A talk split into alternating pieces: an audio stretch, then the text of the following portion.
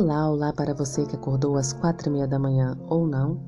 Hoje é sábado, dia 21 de novembro de 2020. O título da nossa lição de hoje é A Igreja e a Educação. Verso para memorizar. Também jamais andamos buscando glórias de homens, nem de vós, nem de outros.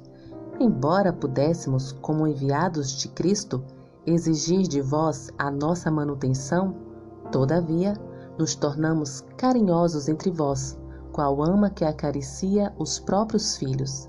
Assim, querendo-vos muito, estávamos prontos a oferecer-vos não somente o Evangelho de Deus, mas, igualmente, a própria vida. Por isso que vos tornastes muito amados de nós. 1 Tessalonicenses, capítulo 2, versículos de 6 a 8. Desde os tempos primitivos, os fiéis se reuniam para adorar a Deus nas sinagogas, nos lares e nas igrejas. Mediante seu estudo das Escrituras e adoração, eles desejavam ardentemente conhecer a Deus e compreender a vontade dele para sua vida. A Bíblia revela que a igreja é um ambiente em que devem ocorrer discussões importantes e relevantes e onde as pessoas podem conhecer a Deus e sua vontade para a vida delas.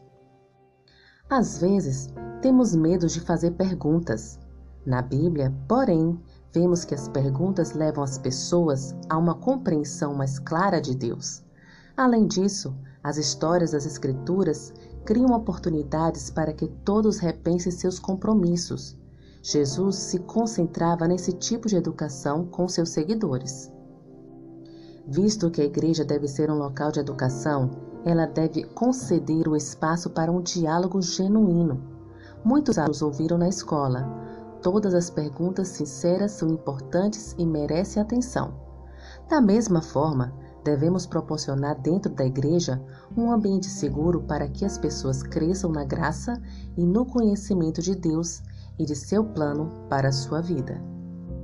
Que o Senhor te abençoe. Um feliz sábado.